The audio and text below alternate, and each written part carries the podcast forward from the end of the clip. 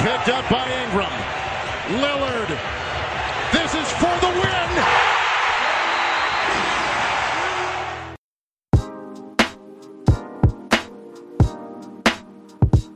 Salve, ouvintes do For The Win, bom dia, boa tarde, boa noite, boa madrugada, começando mais uma edição do nosso podcast e continuando a série de podcasts que estamos fazendo para analisar cada movimento de cada time na NBA. Vamos agora para a divisão sudoeste da nossa querida e amada liga, analisando o San Antonio Spurs, o Memphis Grizzlies, o Houston Rockets, o Dallas Mavericks e o New Orleans Pelicans. Para isso, eu tenho aqui a companhia de Rodrigo da Costa, mais conhecido como Didigo. Fala galera, é um prazer estar participando de mais um podcast do Cordel. E tô aqui na companhia de Gera Lobo. Salve moçada, salve todo mundo, Netinho, Didigo. Mais uma vez um prazer no, no podcast For The Win. Bora continuar essa série né, falando das divisões para a próxima temporada.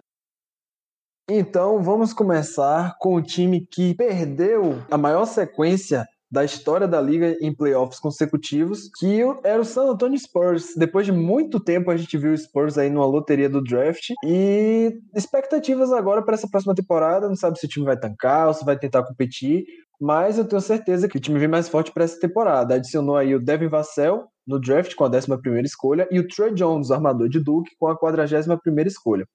Perdeu o Brin Forbes, para o Milwaukee Bucks e o Marco Bellinelli, que voltou a jogar na Itália. Além disso, o Spurs renovou com o pivô Drew Banks por três anos e com o também pivô Jacob Poeltl por três anos e 27 milhões de dólares, além de Quindary Weatherspoon, que ganhou um novo contrato de duas vias, e Cameron Reynolds, que ganhou um contrato de um ano. Qual a expectativa de vocês para o Spurs para essa temporada? Vocês acham que eles conseguem competir por playoffs nesse Oeste fortíssimo, agora com o DeRozan voltando, aceitando a player option dele, voltando para o time, e com o Aldridge, que está no contrato aspirante. Mais que o DeRozan tenha aceitado né, essa player option dele, eu acho que a gente, a gente deveria, assim, deixar na mente, assim, do pessoal que vai acompanhar o San Antonio Spurs, vai acompanhar a temporada, que talvez o DeRozan possa ainda ser trocado, né? Então isso mexeria muito com o quê? Dependendo do que, do que chegasse pro, pro San Antonio Spurs, é, dependendo, sei lá, de pique ou de jovens jogadores, não sei, ia mexer bastante o caminho do time durante a temporada. Mas assim, vamos trabalhar com o DeRozan no elenco, né? Eu acho que o Spurs é um time que tem alguns jogadores novos, né? jogadores que chamam a atenção, de John T. Murray, que teve certos altos e baixos na temporada, passou por algumas contusões e tudo mais. Tem o Lonnie Walker, que é um cara que eu acho que deveria ter ainda mais minutos nessa temporada caras que estão sendo muito bem trabalhados, né? Pelo Greg Popovich. E eu acho o elenco do Spurs bom, cara. Eu acho o elenco do Spurs bom. Eu acho que dá sim para brigar por, por playoff de novo, mas que o Oeste cada vez mais esteja mais forte. Mas eu acho que o técnico em si, por ter um, um sistema já conhecido, e assim, não é um time que muda muitas peças de uma temporada para outra, faz muitas trocas, é um time que tenta manter uma base de uma temporada para outra. Eu acho que tem sim qualidade suficiente para tentar algo algo, não vou dizer grande, mas pelo menos algo regular na próxima temporada. E a, as escolhas, eu acho que também, as escolhas no draft foram muito boas, né? O Devin Vassell, um cara, um 3D, né, que a gente chama, a gente já explicou várias vezes, aquele cara que mata a bola, é, foi um dos melhores shooters do college na última temporada, um defensor muito bom também, vai ajudar ali na posição 3, quem sabe na posição 2, é mais um cara interessantíssimo para o sistema do Greg Popovich, que pode potencializar muito o que o, o que o Vassell fazia né, no college, e o Trey Jones, que é um armador muito dinâmico, que vai sair do banco, vai, é, vai correr pela quadra, é muito bom em transição, é um cara inteligente, é, eu acho que dá para. Não sei se ele vai comandar a segunda unidade, mas vai ser um cara importante para trazer a segunda unidade para a quadra. Assim, tem outros jogadores que já entendem muito bem o sistema do Popovich, né? O Perry Mills também, outro cara experiente.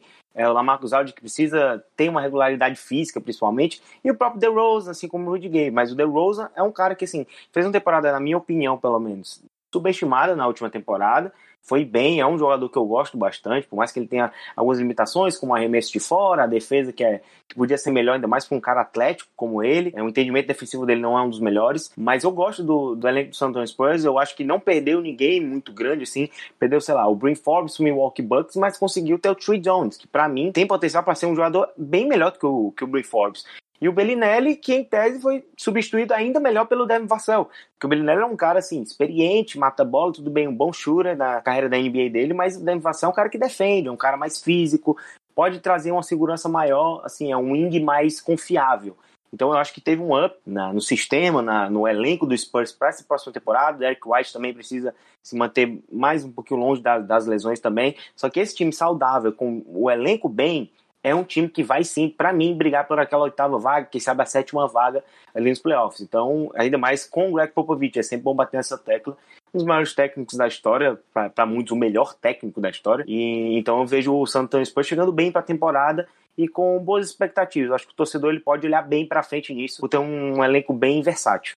Pois é, cara. Eu também acredito que o Spurs vai brigar pela oitava vaga. Se a gente olhar para a última temporada, eh, ficaram três vitórias atrás do Trailblazers, que foi o oitavo colocado da Conferência Oeste. E a, a vaga escapou ali basicamente na bolha, né? Spurs, essa temporada ele vai ter um time melhor do que na última. A perda do Brin Forbes e do Bellinelli eu acredito que não vai afetar muito, até porque eles tiveram boas reposições com o draft. Eu achei que o Spurs foi muito bem no draft, considerando as escolhas que eles tiveram. O Vassell Foi a melhor escolha deles e o Trey Jones, que acabou sobrando na segunda rodada, também foi uma excelente escolha. Eu acho que os dois são melhores que o Green Forbes e o Bellinelli, apesar de toda a experiência do Bellinelli. É, é um elenco que tem jogadores como Aldridge e Pat Mills, o DeRosa. E a gente não pode esquecer de falar do Popovich, né, cara? Que, como o Gerinha falou, é um dos melhores técnicos da história, talvez o melhor. É um time que vem um processo de, de reconstrução, mas é uma reconstrução diferente daqueles que buscam o tanque. Os Spurs não, não entram nessa situação. Obviamente, a temporada passada para eles foi é, complicada, mas eu acredito que nessa temporada, com, com alguns garotos mais desenvolvidos, como Derrick Wright e o Looney Walker, o Murray, eu acho que eles podem buscar sim a oitava vaga. Não ficaram tão distantes do Trailblazers na última temporada e nessa temporada, com, com a reposição do, do Vassell e do Jones para os lugares do, do Forbes e do Bellinelli, eu acredito que os Spurs podem sim conseguir essa oitava vaga. Cara, e eu acho que o Young Core, né, como a gente chama o núcleo jovem do Spurs, é um núcleo bem subestimado. Ele não é tão falado quando você cita entre melhores núcleos jovens da liga. Você lembra de Atlanta Hawks, você lembra de Memphis Grizzlies. Agora o Spurs tem um núcleo ali com DeJounte Murray, que já foi indicado para o time ideal de defesa do ano. Agora com Devin Vassell, que é outro defensor excelente. Tem Keldon Johnson, Lonnie Walker, que vem numa crescente absurda, e tem também o Lucas Samanit. Keldon Johnson e Lucas Samanit foram escolhas do último draft, do draft de 2019, e estão em desenvolvimento ainda. Samanit passou a temporada passada toda na D-League. Então, juntando agora com o Vassell e adicionando também o Derrick White, que já não é nenhum menino, tem 26 anos, mas pode ser um núcleo bem interessante para ser desenvolvido ali ao, ao, lado de veteranos como o DeRozan, é, o Aldridge, Rudy Gay, Perry Mills, são jogadores que podem guiar bastante esses jogadores novos a evoluir suas carreiras e principalmente Popovich, né, cara? Ter um técnico como Popovich, uma cultura de desenvolvimento como o Spurs tem, ajuda bastante nisso. Concordo com você que eu acho que é um Core subestimado, mas eu acho que ele é subestimado por não ter um, um grande nome nesse Young Core. Tipo, se a gente for pegar os Young Core de outros times, sei lá, do Atlanta Hawks, tem o Trey Young, que é um cara assim que a gente vê que tem tudo para ser uma super estrela, é, o do Heat, que tem o Adebayo, é, esse, o do, do Pelicans, que tem o Zion, tem o Ingram. Eu acho que ele é subestimado por não ter um nome assim que a gente olha e caramba, esse cara tem um potencial de ser uma nem uma super estrela, mas uma grande estrela. Porque assim, o Dejante Murray, o Lonnie Walker, é, o próprio Derek White, é, é, o Keldon Johnson, assim, são caras que a gente vê um bom potencial, vê como, que são operários, né? Aqueles caras que ajudam muito o elenco, tudo mais, mas assim, eu pelo menos não consigo ver ele sendo uma estrela. Pode ser assim, um, o Dejan Temor, principalmente, que é um cara que eu gosto muito, um ótimo titular, um cara que com certeza assim, pode ajudar bastante no futuro da franquia, mas eu não consigo ver ele chamando responsabilidade maior, sem uma grande estrela, essas coisas, entendeu? Eu acho que é por isso que a galera subestima um pouco mais o Ian Core do, mas eu concordo que é um Ian subestimado e bem trabalhado, ainda mais nas mãos do, do Greg Popovich. Murray ali, creio eu, ter, ser um potencial de perto de All-Star, né? Talvez ali, tipo um Malcolm Brogdon, um jogador com potencial parecido com esse. Agora, analisando, falei do Grizzlies e as movimentações que eles fizeram, porque chegaram pertinho dos playoffs na temporada passada, passaram muito tempo ali na vaga, mas no final das contas perderam o play e Damian Lillard, que estava quentíssimo na bolha. Vocês acham que o Memphis Grizzlies nessa temporada consegue atingir o objetivo que não atingiu na temporada passada, de chegar nos playoffs? eu acho o trabalho do Grizzlies muito bom. Assim, a, a médio e longo prazo já é um time competitivo, tem um, um potencial de super estrela do Jamoran, um cara com uma personalidade sensacional, mas muito além disso, o core, né? Não, acho que não sei nem se eu vou falar em core, porque o, o Young Core é, na verdade, o, o core principal do time, né? Que é o Jamoran, o Jaron Jackson Jr., que é um jogadorzaço, cara. Jogadorzaço. O Dylan Brooks é muito bom jogador também. E assim, o elenco do Grizzlies é muito jovem. Muito. O cara mais velho do elenco era o Anthony Tolliver. Saiu um grande cara experiente. Eu acho que o outro é o é o Gogo Dieng também, é outro cara que tem sete anos de liga, vai pro oitavo, se não me engano. O próprio Valanciunas também. Mas assim, se a gente for pegar o que o Grizzlies fez nessa off-season, tá seguindo a cartilha que eles querem. Continuar investindo, pegando, fazendo escolhas inteligentes no draft. O, o Grizzlies teve duas skins que a gente estava duvidando o que, que eles poderiam fazer, que foi a escolha 30 e a escolha 35 né, no draft. Pegou o Desmond Bain, que é um baita shooter, é um cara que pode ajudar muito vindo do banco, mas muito mesmo. E o Zevert Tillman, né? Que é um cara assim que tem tudo para ser um baita defensor na liga. Eu acho que além de selecionar caras com talentos, eu acho que eles estão selecionando com inteligência, trazendo caras que se encaixam no sistema do time. E assim, eu não sei se o Grizzlies vai ter esse pique para, como eu posso dizer, brigar por playoffs. Eu acho ainda que dá sim para buscar aquela oitava colocação, que não veio na última temporada, mas eu acho que dá sim para brigar. O Jamoran ainda mais à vontade, o Jack Jackson Jr. precisa estar saudável também. Ter também o Justice Winslow, né, trocado, mas não jogou na última temporada, estava cuidando de lesão. É um cara que eu, que sou torcedor do Miami Heat, gosto muito mas que ele tem regularidade ali no arremesso e tudo mais, mas é um cara de muita inteligência passando a bola, defende muito bem, é um cara que pode ajudar muito de Amoran também. E eu vejo o futuro do Grizzlies muito bem encaixado, é um time muito inteligente, pode sim surpreender. Tem o Brandon Clark também, que é outro cara que eu gosto bastante. Eu vejo o Grizzlies assim, eu ia falar sleeper, né? Que é um time que ninguém vai dar muita bola para pegar playoffs, mas pode acabar pegando. Só que por ter feito já uma temporada boa na última temporada, quando ninguém esperava, talvez consiga até buscar essa vaguinha aí. Mas eu ainda acho, não apostaria no Grizzlies pegando playoffs, não acho que consegue pegar por pura, sei lá, inexperiência, talvez desse desenvolvimento pode ser que não aconteça de maneira tão mais rápida, né, mais crescente, mas de qualquer jeito é um time que vai tirar vitórias, né, de alguns times muito fortes, porque é um time que corre muito bem a quadra, é um time que tem uma energia muito legal, tem um elenco interessante se for pegar as peças gerais, é um time que sabe utilizar muito bem as peças que tem. Então, eu gosto muito desse time do Grizzlies, vou acompanhar, não apostaria eles pegando playoffs, mas eu acho que eles vão tentar brigar o máximo possível pela sua oitava colocação também. É, se a gente parar para ver que na última temporada o Grizzlies ficou ali uma vitória de conseguir a vaga no, nos playoffs, é, dá pra gente dizer que esse time tem condição de brigar, mas eu não acredito muito que eles vão para os playoffs, não. A falta de experiência, né? Tem, é um time muito novo, tem um young core muito bom, você tem o Jamorant e o Jaron Jackson Jr. são jogadores de nível para ser All-Star. E, e, junta isso a, a, outros jovens como, como Brandon Clark, Dylan Brooks, Grayson ele saindo do banco, enfim, o, o Grizzlies tem um young core muito bom, mas se a gente parar para pensar, imaginando que não vai ter a bolha de novo, serão 72 jogos corridos, e você tem um Phoenix Suns que tem o CP3 ah, nessa temporada, tem o Spurs que se seguir saudável tem um time no geral melhor, você tem o Kings que ainda existe uma expectativa de, de, de evolução, assim como o Pelicans, e o Warriors que na temporada tancou, mas nessa temporada não vai acontecer é um time que deve ficar entre os oito, talvez brigar até por, por mando. Então é difícil você imaginar um cenário onde o Grizzlies, apesar do, do bom young core que eles possuem, vai disputar playoffs. Mas eu acho que talvez o melhor caminho para eles, talvez não, o melhor caminho para eles é seguir esse trabalho de desenvolvimento dos do jogadores. E você possui um elenco jovem muito bom, e se você conseguir adquirir top 5 no próximo draft, melhor ainda. É, o Grizzlies tem que pensar a longo prazo com o time que eles possuem e a longo prazo, principalmente ao redor do Jamorante e do Jaron Jackson Jr., que são os mais promissores e também os mais jovens. Eles têm 21 anos, são os mais jovens do elenco. Um elenco que tem um cara mais velho com 30 anos, que é o Dieng. É, então, acho que o melhor caminho para eles é seguir esse trabalho de desenvolvimento dos jovens da equipe e pensar a longo prazo. Acho que esse é o melhor caminho. Eu concordo contigo, Didigo, e como como você falou, Jaron Jackson é muito novo, o Moran muito novo, então Acho que o que eles têm que fazer é isso mesmo, sem pressa, desenvolver os talentos que eles têm. Eu tenho uma previsão que é um pouco ousada e eu espero muito que eu esteja errado. Só que eu acho que o Jamoran vai cair um pouco no sophomore slump, que é quando um jogador tem uma queda de rendimento na segunda temporada, depois de ter uma primeira temporada muito boa. Eu espero muito que eu esteja errado, só que eu tenho meio que um, um feeling quanto a isso. O Donovan Mitchell, o Donovan Mitchell passou um pouco por isso, só que depois ele voltou a ter um, um ótimo desempenho. Eu espero que que acontecesse com o Moran também. O próprio Jason Tatum também é outro bom exemplo disso. Exatamente.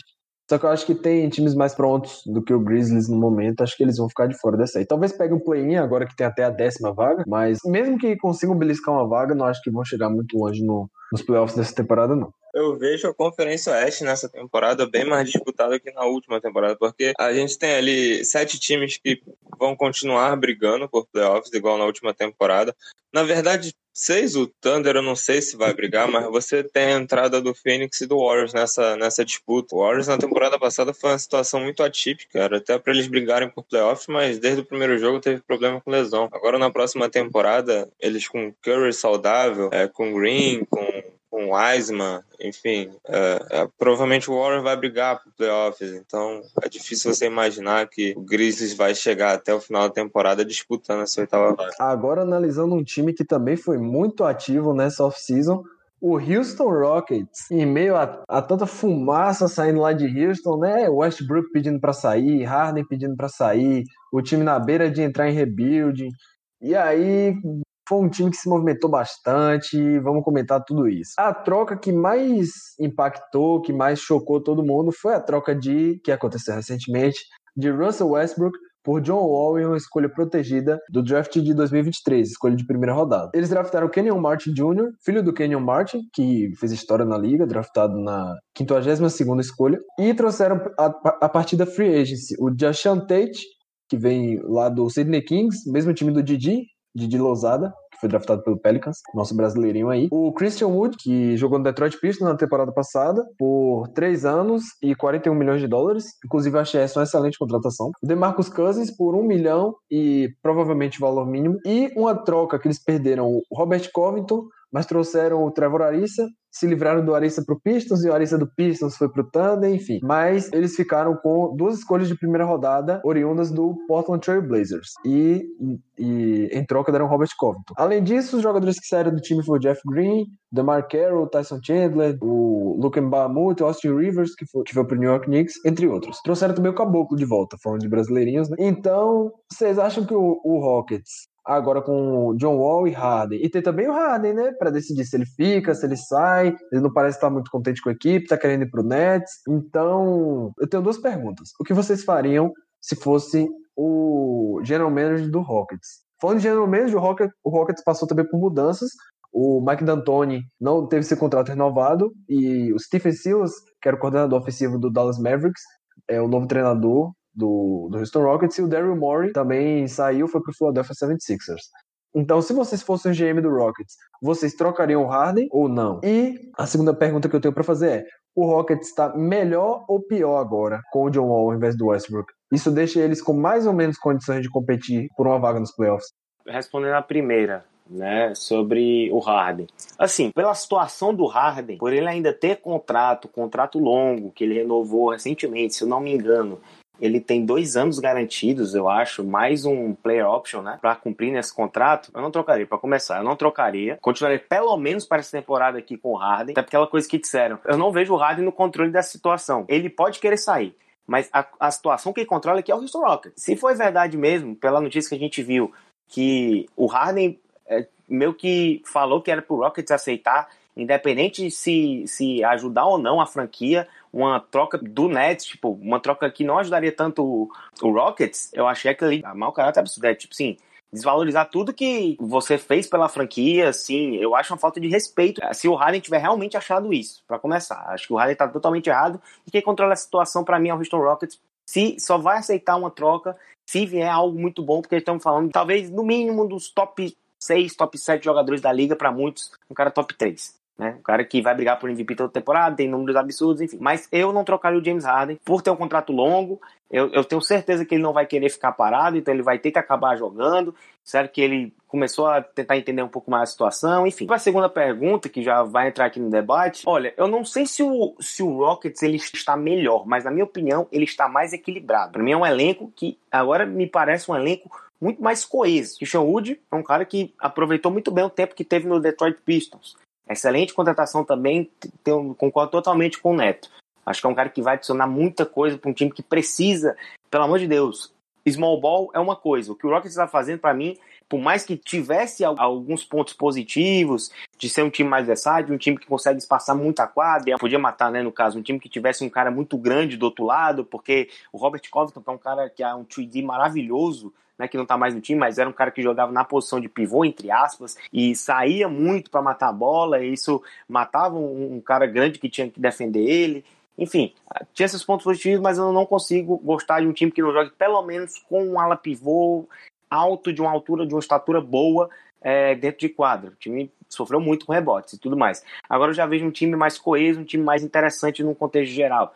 Além do Wood, tem o DeMarcus Cousins, assim, é um incógnito. A gente sabe que o Cousins não vai voltar a ser aquele, aquele Cousins do Pelicans, do Kings, tinha números assim bizarros jogador absurdo, melhor pivô da liga, pelo menos na minha opinião, era o melhor pivô da liga de maneira disparada em relação ao resto. Mesmo com Jokic, mesmo com Embiid, mesmo com Towns, para mim o Cousins era um absurdo. Tudo que ele fazia era uma facilidade absurda de jogar bola. Mas as lesões, né, claramente fizeram mal para ele, a gente não sabe quando ele vai voltar. É, não arriscaria colocar ele de titular, colocaria ele vindo do banco para tentar liderar uma segunda unidade, não sei. Preferia trazer ele do banco. Além disso, a troca do John Wall com o Russell, com o Russell Westbrook, eu, eu, odiei a troca pro Rockets. Pelo seguinte fato: o Wall tem um contrato longo, o Wall ainda tem três anos de contrato, se eu não me engano. É um contrato assim, absurdo em termos de dinheiro, e é um cara que não joga há mais de um ano. Vamos falar, e é um cara que teve lesões consecutivas. Mais de dois anos. Ó, mais de dois anos. Dois anos, ó. Eu tentei. Eu, eu, eu pensei em falar dois anos, mas eu não tinha total certeza aqui de dar essa informação. E é um cara que teve lesões sérias. É uma lesão de tendão de Aquiles. Para um cara como o Wall. Até a gente viu vídeos, né? Eu não duvido que o Wall possa voltar num nível muito bom. Até porque ele é um excelente jogador. Excelente, excelente jogador de John Wall. Mas, assim, o jogo dele é muito físico, de muita transição, de muita velocidade.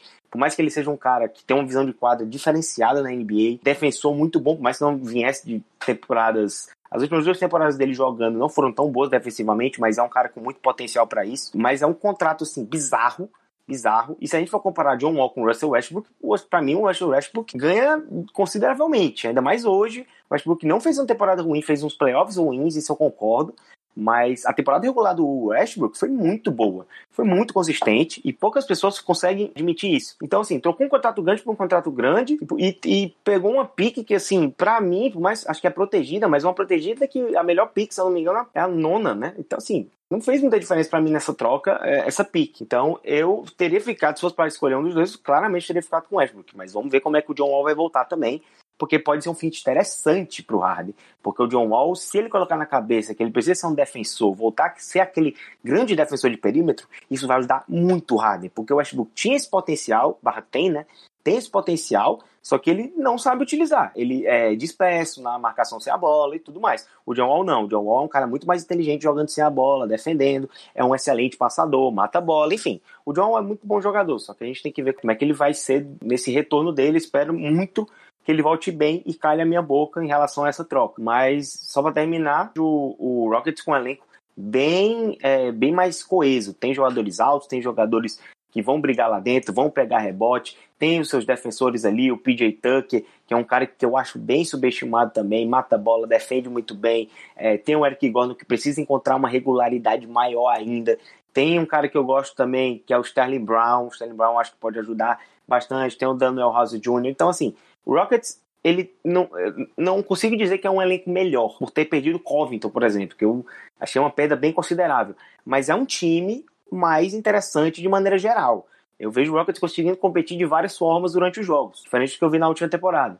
Que achei que foi uma arriscada maravilhosa e do nosso querido Mike D'Antoni. Mas o Rockets ele tem potencial, ainda mais o Harden vai voltar a ter aquele volume muito grande, que muitas vezes decidia muitos jogos, né? Isso pode ser interessante pro Harden. Mas vamos ver como é que ele vai sair com o John Wall. Mas eu gosto. Eu acho que o elenco do, do Rockets consegue me dar mais confiança que o da temporada passada. Bom, vamos por partes. É, respondendo sobre se tivesse no controle lá do Houston, se eu trocaria o Harden, não, eu não trocaria. Eu acho que o Houston não chegou ao ponto ainda de você ter feito um desmanche do time a ponto de você é, chutar o balde trocando o Harden e pro tanque. Acho que não. Como o Gera bem disse, o o Houston continua com um time é, bem coeso, como ele talvez até mais equilibrado do que na última temporada, principalmente pela aquisição do Christian Wood. Mas o, o Houston ainda com Harden saudável. O jogo do Houston essa temporada deve girar em torno do Harden. Possui Eric Gordon, é um time que possui Daniel House Jr., PJ Tucker,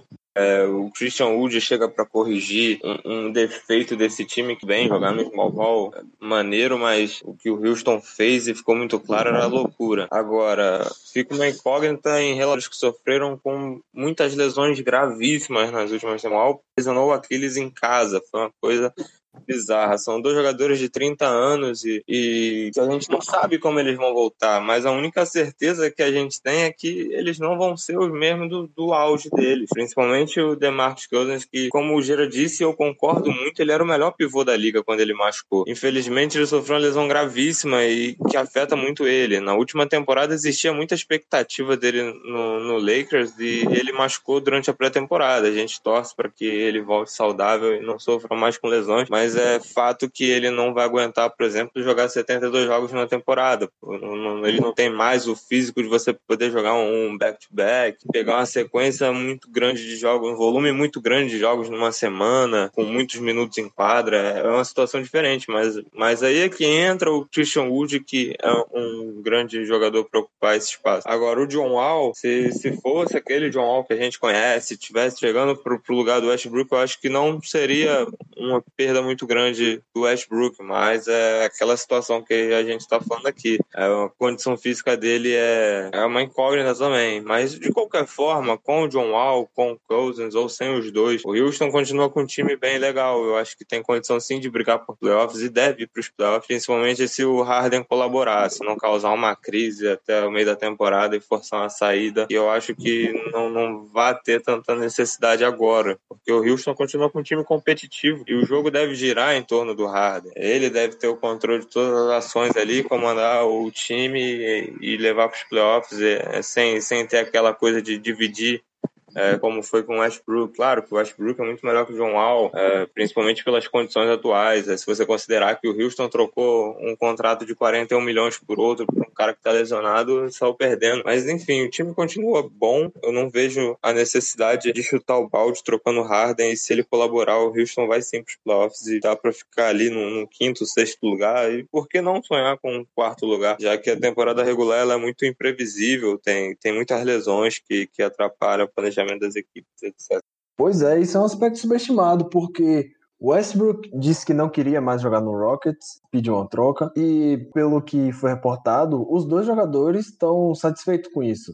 O Rockets está satisfeito, o Wall está satisfeito em ir para o Rockets, o Westbrook está satisfeito em ir Wizards. Então, se antes estava insatisfeito, tanto o Westbrook quanto o Wall, os dois foram trocados um pelo outro e agora está todo mundo satisfeito, acho que tem tudo para melhorar o desempenho dos, dos dois times, né? Agora, trazendo as curiosidades, John Wall e DeMarcus Cousins foram companheiros de time em Kentucky. E quem imaginaria lá em 2017 que um time composto por John Wall, James Harden e DeMarcus Cousins não seria favorito a ganhar o título, hein? Como as coisas mudam rápido na NBA. Aliás, aliás, Neto, é bom lembrar que para quem não acompanha tanto, né, para quem é mais novo, John Wall e, e DeMarcus Cousins que fizeram uma senhora, uma senhora dupla no college é, em, Kentucky. Cara, é, assim, é especial demais, cara. Assim, a gente é o que você tava falando, né? Se a gente vê isso, se tivesse acontecido há quatro, cinco anos, sim, seria uma, uma das maiores duplas da NBA inteira. É, não só pela qualidade, mas pelo entrosamento, por serem do mesmo colégio, por ter jogado juntos honrar. Pô, é, é time para brigar por título. Só que, infelizmente, né, o caminho de um jogador em qualquer esporte tende a ter obstáculos e, infelizmente, eles dois tiveram bastante. Infelizmente, né? Mas vamos torcer para que os dois consigam voltar a desempenhar pelo menos algo próximo que eles já fizeram. E é bom para toda a liga, né? Quando as estrelas conseguem desfilar seu talento livre de lesões, como, como aconteceu com o Wall e com o Kansas. Agora analisando o Dallas Mavericks, do lasanhudo mais gostoso do planeta inteiro, Luca Doncic, acho que Kings deve chorar todo dia. O Vlad Divac deve chorar pensando, poxa, a gente passou esse cara para selecionar Marvin Bagley, que nem é ruim, né? Mas poxa, Luca Doncic é a realidade. para mim já, é, já tá entre os 10 melhores jogadores da NBA tem tudo para dominar a liga nos próximos anos. O Mavs está em muito boas mãos no núcleo com Doncic e Porzingis. E nessa temporada, para mim, eles fizeram uma das melhores off-seasons, nessa intertemporada, no caso. Eles fizeram uma das melhores off-seasons. O draft deles foi simplesmente perfeito. Draftaram o Josh Green na 18ª escolha. Excelente apoio ali no backcourt para Doncic, principalmente defensivamente. O Tyrell Terry foi draftado na 31ª escolha e o Tyler Bay na 36ª. Dois jogadores, Tyrell Terry um armador e o Tyler Bay um ala dois jogadores que podem contribuir muito imediatamente para o Mavericks. E além disso, eles conseguiram Josh Richardson numa troca que eles enviaram o Seth Curry e receberam a 36ª escolha que usaram para draftar o Tyler Bay e o Josh Richardson, que é um jogador excelente, Gira pode falar com mais propriedade, porque passou muito tempo no Miami Heat. Eles assinaram com o James Johnson pelo... Assinaram, eu acho que o James Johnson foi dispensado, se não me engano. Mas assinaram com o J.J. Barrea, o Willie Cauley-Stein, foi... eles renovaram com o Willie Cauley-Stein Assinaram com Wesley e Undo, com o Trey Burke, renovaram por 3 anos e 10 milhões de dólares. Bom ver o Trey Burke ganhando um contrato de uma duração maior na NBA, depois de, de ter sido sensação no college, selecionado nas primeiras escolhas, não ter dado em nada. Parece que ele encontrou uma casa ali no Mavericks. Mas, cara, eu acho que agora o Mavericks fez um trabalho excelente de, de, valorizar o time que eles já tinham, que tinha um ataque historicamente, estatisticamente, eles tiveram, acho que, o melhor rating ofensivo de toda a história da liga. Então tiveram basicamente, estatisticamente, o melhor ataque da liga, da história. Só que eles tinham uma defesa muito fraca, então precisava fazer 140, 130 pontos toda noite para vencer. E acho que nessa offseason eles deram muito apoio na defesa, com Jay Rich, com Tyler Bay, Josh Green. Vai dar uma ajuda muito grande, apesar de serem calouros, acho que eles já têm condições de chegar, de chegar contribuindo. Vocês acham que o Mavericks. Minha questão não vai ser nem pegar playoffs, porque um time com Luca Doncic e Porzingis saudáveis, para mim, com certeza esse time aí vai para os playoffs. Mas vocês acham que esse time tem condições de pegar mando de quadra para competir com, com Lakers, Clippers ou chegar até numa possível final de conferência? Sem dúvida. Para mim, o, o Mavericks é um time muito forte para pegar mando. Porque, assim, é o que você disse. É, um time que tem Doncic e Porzingis, assim, dois dos dos jovens, vamos botar jovens aqui, por mais que o Pozinho já vá o quê, para sua quarta, quinta temporada, mais ou menos. É um equipe de são dois jovens assim que ainda tem muito muito lugar, o Pozinho chegou muito cedo para a liga também. E eles se dão muito bem, né? É, quando os dois estavam bem nos jogos, o Mavericks era muito, o Mavericks é um time muito competitivo. Só que assim, ele é um competitivo, mas com, mas tinha um problema muito grande que era a defesa. E eu acho que as aquisições na off-season mostraram que o time está focando nisso, na defesa, está focando em melhorar o sistema defensivo no, no perímetro, principalmente. É, a escolha do Josh Green na pick 18 do, do, draft mostra isso. Josh Green é um cara muito bom defensivamente, é um cara que tem um potencial para ser um bom shooter, mas a, o grande fato dele aqui é a defesa, né? Então isso vai ser muito legal de ser observado durante a temporada. O Josh Richardson, como você disse, eu conheço muito bem ele, né? Foi draftado pelo Miami Heat. Eu gosto demais do, do Jay Rich, eu acho um, um two-way muito interessante, por mais que ele tenha algumas, algumas tomadas de decisões ruins durante o jogo, ali, principalmente no final do jogo, mas é um defensor muito bom, é um cara que mata a bola, é um cara que tem personalidade de atacar o aro também, por mais que ele não vá precisar tanto, né, ainda mais jogando do lado do Doncic, mas é um cara que pode dar esse suporte maior pro Doncic na defesa, algo que, por exemplo, eu não vi o, o Tim Hardaway Jr., não sei, na verdade, se o Tim Hardaway Jr. vai continuar de titular ou não, eu acho que não, e eu creio que o Rick não vai fazer isso, mas ele vai dar esse suporte maior do que o Tim Hardaway Jr. dava, entendeu? Então eu vejo já um up nessa posição. Outra coisa interessante é perceber que tem um cara que vai voltar que eu acho bem, mas bem importante nesse sistema do Mavericks, que é o Dwight Powell. Dwight Powell é um cara que teve contusão, passou um bom tempo contundido, não, não jogou os playoffs e é um cara de uma energia muito grande, briga toda bola, vai no rebote, defende. Então, assim, ele pode fazer uma dupla muito boa com o Porzingis ali, para exatamente tentar fechar mais aquele garrafão. O Porzingis muitas vezes era até um pouco sobrecarregado em algumas situações durante os jogos, com o Max Kliba, que eu não acho um jogador tão assim importante, assim, importante não, mas não acho um jogador tão qualificado para ser titular do Mavericks. E o elenco do Mavericks me parece mais versátil, mais coeso, né? Eu gosto de usar essa palavra, mas eu acho ele mais coeso. Ele vai seguir com um lineup titular bem interessante, né? Tem o Dorian Finney-Smith, que é um cara que mata bola, mas também importante também na defesa. E ele vai ter também mais suporte dos caras. Mas, assim, se gente for pegar do banco, tem o, o, o Tyrell Terry, que foi outra escolha de draft do time, que pode ser importante na segunda unidade, não sei se de primeira, não sei se exatamente nessa temporada, por ele ser um pouquinho, ele, ele, é, ele é 6 e 2, ele é mais baixo que o, que o normal ali, ele só não é o menor do time porque eu tenho o Trey Buck e o Jalen Brunson, né? Tem três guards bem baixos, né, no time, assim, bem baixos não, mais baixos, assim, no time, a gente tem que ver como é que o Kalai vai trabalhar nisso também, tem o próprio JJ Barré, mas o DJ Baré deve ser mais aquele cara para ajudar no elenco, não deve jogar tantos minutos. Mas é um time interessante, um time interessante. Tem o Doncic, né? O Doncic, a expectativa é que ele melhore ainda mais, né? Se, se é que ele tem como melhorar alguma coisa. Mas o Mavericks é um time muito forte, tem um técnico zaço, né? Que é o Carlisle, que para mim há muito tempo é um dos melhores da liga. Já foi campeão com um time assim que ninguém acreditava tanto. Eu gosto muito do Mavericks, acho que tem uma. Até às vezes eu hypo demais o time do Mavericks. Mas é realmente um time que eu vejo dando muito certo e com certeza vai brigar por esse mando e eles focaram exatamente no que precisava. Defesa. O ataque muito provavelmente vai continuar muito forte. Vai ser um time que, é, que joga aquele estilo, né? Run and gun. É um time que joga em velocidade, gosta de atacar, gosta de arremessar, arremessa muita bola de três, mas precisava ter um pouco mais de inteligência nas transições defensivas, no, no jogo de meia quadra defensivo. E eu acho que isso vai melhorar. Não sei se de imediato, mas a tendência é melhorar bastante. Mas só durante a temporada que a gente vai ver, mas os movimentos do Mavericks, para mim, foram muito bons.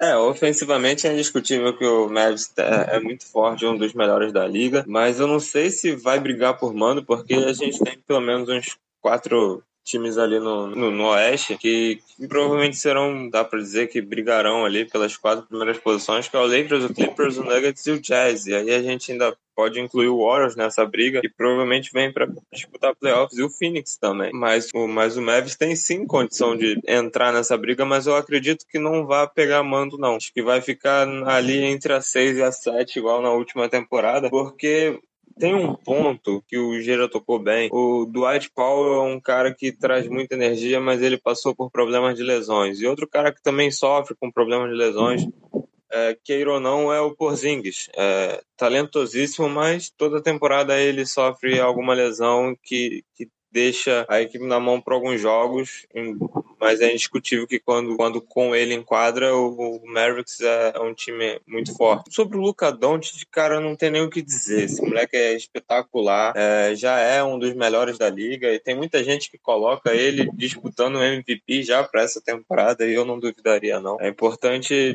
fazer um trabalho especial com ele para não ter problemas com lesões também. Mas acho que tem dois asteriscos aí nesse nesse Mavericks se vai disputar mando ou não, que é um é ter caras como o Porzingis e o Paulo saudáveis. E o outro é o trabalho é, para manter o Luca Doncic saudável, não, não ter nenhum problema com ele, porque é ele o cara do time. Você precisa do Doncic. Se você tirar o Doncic desse time, dificilmente o Mavis brigaria é, por mando. É legal que o outro ponto que destacaram também é a aquisição do, do draft, do Terry, do Green, e a troca pelo Josh Richards. A gente vê o Mavis buscando melhorar a defesa, como o Neto falou na última temporada, era um time que para ganhar jogo precisava fazer 140 pontos, ele levava 130, algo que deve melhorar nessa temporada e a gente vê o Mavis buscando fazer isso. É um time muito equilibrado e com um cara que é um dos melhores da liga e de apenas 21 anos, que é o Don. Como o Neto falou, é bizarro como o Kings deixou ele passar. É, não dá para julgar muito também o Kings porque a escolha deles não foi tão ruim, mas é, você tinha uma escolha melhor que era o Don. Inegável isso, era um garoto de, de 19 anos que já tinha sido MVP na, nas ligas europeias. É, é, um cara, um moleque espetacular e você deveria ter aproveitado. Mas o Mavis agradece, tem uma joia sem palavras para Luca Doncic e é um time que está melhorando defensivamente e ofensivamente é muito forte, mas tem esse asterisco aí que eu coloco, que é manter Porzingis, Powell e o próprio Don't saudáveis para você disputar. Não, mas ele não foi provado, ele não jogou contra Mississippi State, ele não se provou na liga. Acho que tá bom, né? Temporadazinha de praticamente 30 pontos, 10 rebotes, 9 assistências, quase triplo-duplo de média, tomando a liga de assalto, top 10 da liga, top 4 na corrida pro MVP. Não, ele não foi provado. Ele não foi provado, ele vai dar errado na liga. Triste dia para essas pessoas. Mas, eu tô cravando aqui, dando um palpite agora. Você viu dia 5 de dezembro, que é quando a gente tá gravando isso. O Mavericks vai, ser terceiro, vai ficar em terceiro no Oeste. Vai ficar só atrás de Lakers e Clippers. Cravando aqui. Travei. Ô, louco, vai roubar a condição de campeão do terceiro lugar do Denver? Ousado! Gostei, gosto. O gosto. Nuggets não fica na frente do Mavericks, o Jazz não fica na frente do Mavericks. Não tem time pra trocar com o Mavericks nessa temporada aí no Oeste, sem ser Lakers e Clippers. Falei, você que você soube primeiro aqui. Pô, não fala do Jazz. Não... Ô, Neto, você não fala do Jazz que o nosso amigo. Tem o nosso amigo queridíssimo, queridíssimo amigo. Pedro Henrique Kist. É, Ele vai escutar, a gente vai fazer questão dele escutar esse podcast. Ele falou, eu vou dar o exposed aqui, que o Jazz seria primeiro, senhoras e senhores, primeiro, primeiro colocado da Conferência Oeste na última temporada. Primeiro! Que o Jazz ia ficar claro em aqui. primeiro lugar, né? Ele me prometeu. O Jazz em primeiro lugar ou o Heat fora dos playoffs? Faça a sua escolha. Mas agora, para finalizar, vamos analisar o Pelicans, que é o outro garoto que tá tomando a liga de assalto, chamado Zion Williamson, e mais um pacote de garotos do Lakers que foi pro Pelicans em troca do Anthony Davis. Acho que os dois saíram satisfeitos, né, nessa troca. O Pelicans nessa off-season também se movimentou bastante. A principal contratação deles, na verdade não foi nem contratação, foi uma troca. Eles trocaram o Drew Holiday pro Milwaukee Bucks em troca de Eric Bledson, George Hill, que foi repassado ao Oklahoma City Thunder, na troca que envolveu o Steven Adams, que agora também é do Pelicans. Então, você deve estar meio perdido, mas eu vou, vou deixar mais simples. Quem veio para o Pelicans? Eric Bledson, Steven Adams, William Hernan Gomes, que veio do Hornets, Wayne Gabriel, que assinou por dois anos com um contrato mínimo e um team option, o Sindarius Thornwell, que veio por um ano e um contrato mínimo, reassinaram com o Brandon Ingram por 5 anos e o valor máximo. Draftaram Kira Lewis Jr., armador de Alabama, com a 13ª escolha. Quem saiu foi o Drew Holiday, na troca para o Milwaukee Bucks, o Darius Miller, que foi para o Oklahoma City Thunder, o Jalil Okafor, foi para o Detroit Pistons, Derek Favors, que retornou ao Utah Jazz, Ethan Moore, que foi para o Phoenix Suns, além do, de jogadores como Kenneth Williams e Frank Jackson. Eu acho que o Pelicans ainda está naquela fase de continuar desenvolvendo talentos, mas vocês acham que eles conseguem pelo menos arrancar ali um décimo lugar e ir para o play-in nessa temporada? E quais as expectativas de vocês para a temporada do Zion? Olha, eu acho que o talento é o que não falta pro Pelicans, né? Só que eu acho que esses talentos, alguns talentos, né, ainda estão desabrochando um pouco, tipo o Lonzo, por exemplo, é um cara que eu acho que vai. Eu espero, na verdade, que o Lonzo tenha mais minutos até que o Bledsoe me perdoe. Claro, o Bledsoe é mais jogador que o, que o Lonzo, mas eu sou. Eu gosto muito do Lonzo. É, acho que é um cara que, que precisa de tempo, precisa de sequência para demonstrar realmente o potencial que ele tem, é a vaga completamente. Mas eu vi, eu vi um, um tweet, eu não vou me lembrar da onde, mas o Pelicans é um dos times que tem mais jogos televi televisionados. Zion é bizarra, é bizarra.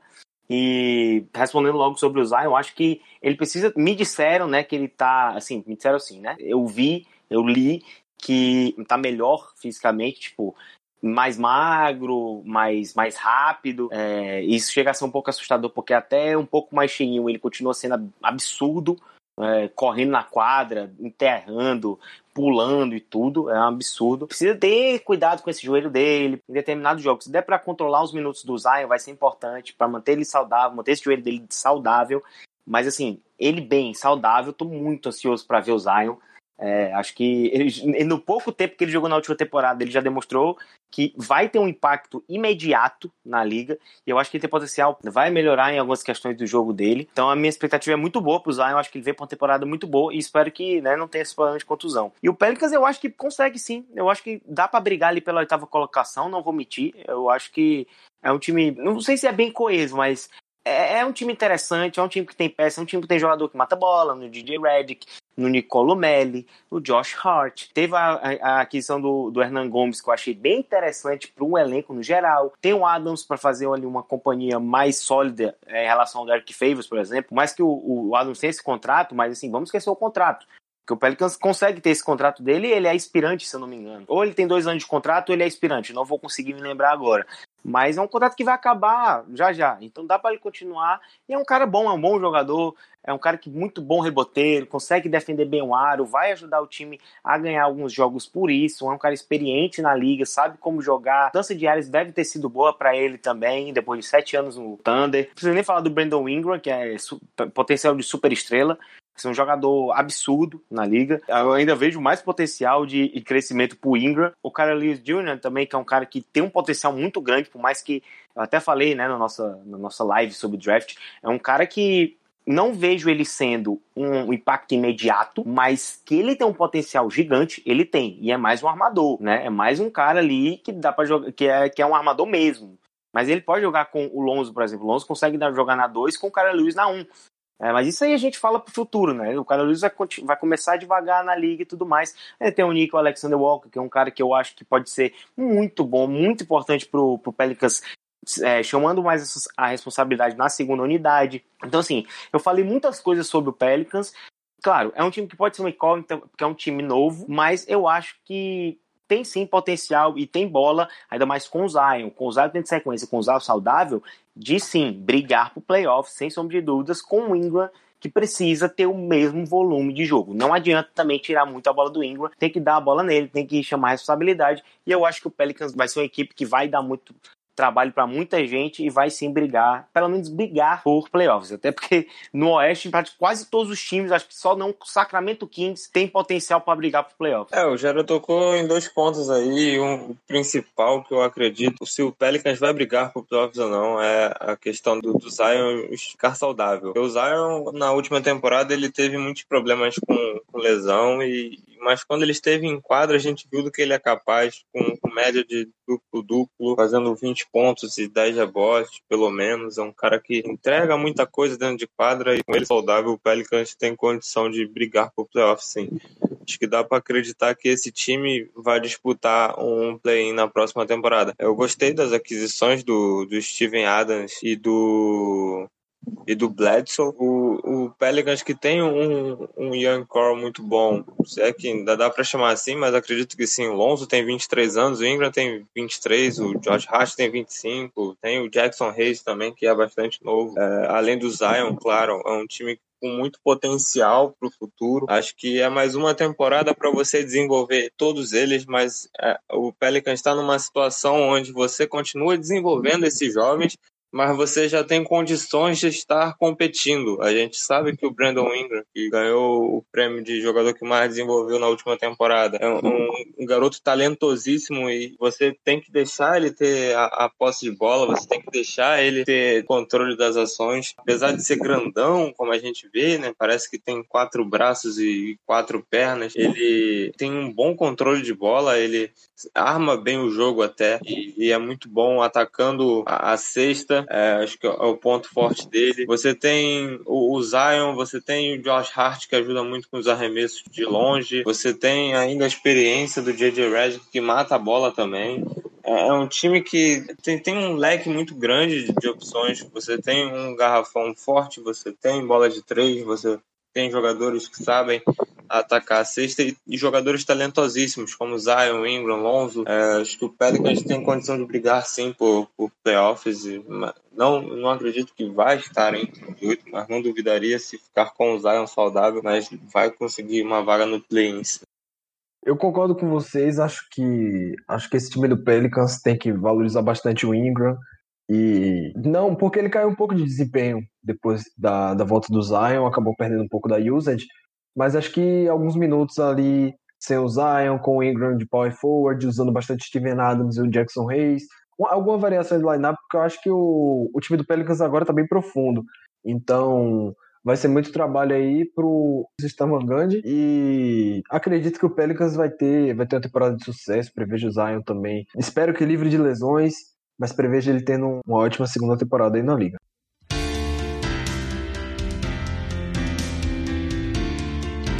Então foi isso, analisamos aqui a divisão sudoeste da NBA, analisando cinco times da Conferência Oeste. Se vocês gostaram, dê o feedback, fale com a gente nas nossas redes sociais, arroba underline 4DWin no Twitter e arroba 4DWin oficial no Instagram. Interajam com a gente também, mandem suas perguntas, Mandem o que vocês acham do, desses times para a próxima temporada, se o Pelicans vai conseguir playoff, como é que vai ser o Rockets, como é que vai ser a situação do Harden, enfim. Mandem se vocês trocariam o Harden ou não. Mandem seu, seu feedback lá pra gente. Cara, é sempre um prazer estar aqui participando do, dos podcasts do Ardewin, falando sobre NBA. A temporada tá vindo aí, tem muita coisa ainda pra gente falar, pra gente comentar, vai ser bem legal. Valeu. E agradecer também a presença de Gera Lobo. Valeu, Netinho, Didigão, todo mundo que estou até aqui. Sempre um prazer, né? Como bem disse o Didigo. É sempre muito bom falar de basquete. É, peço perdão, às vezes, por uns monólogos gigantescos mesmo, mas é, é, o prazer né, de falar de basquete, é muito bom, ainda mais a NBA que tá voltando aí, a gente fica cada vez mais animado. Mas é isso, um abração, até a próxima. Valeu! Obrigado você que ouviu até aqui, obrigado pela moral de sempre e até a próxima. Tchau, tchau. Tchau, tchau. Valeu, Greg.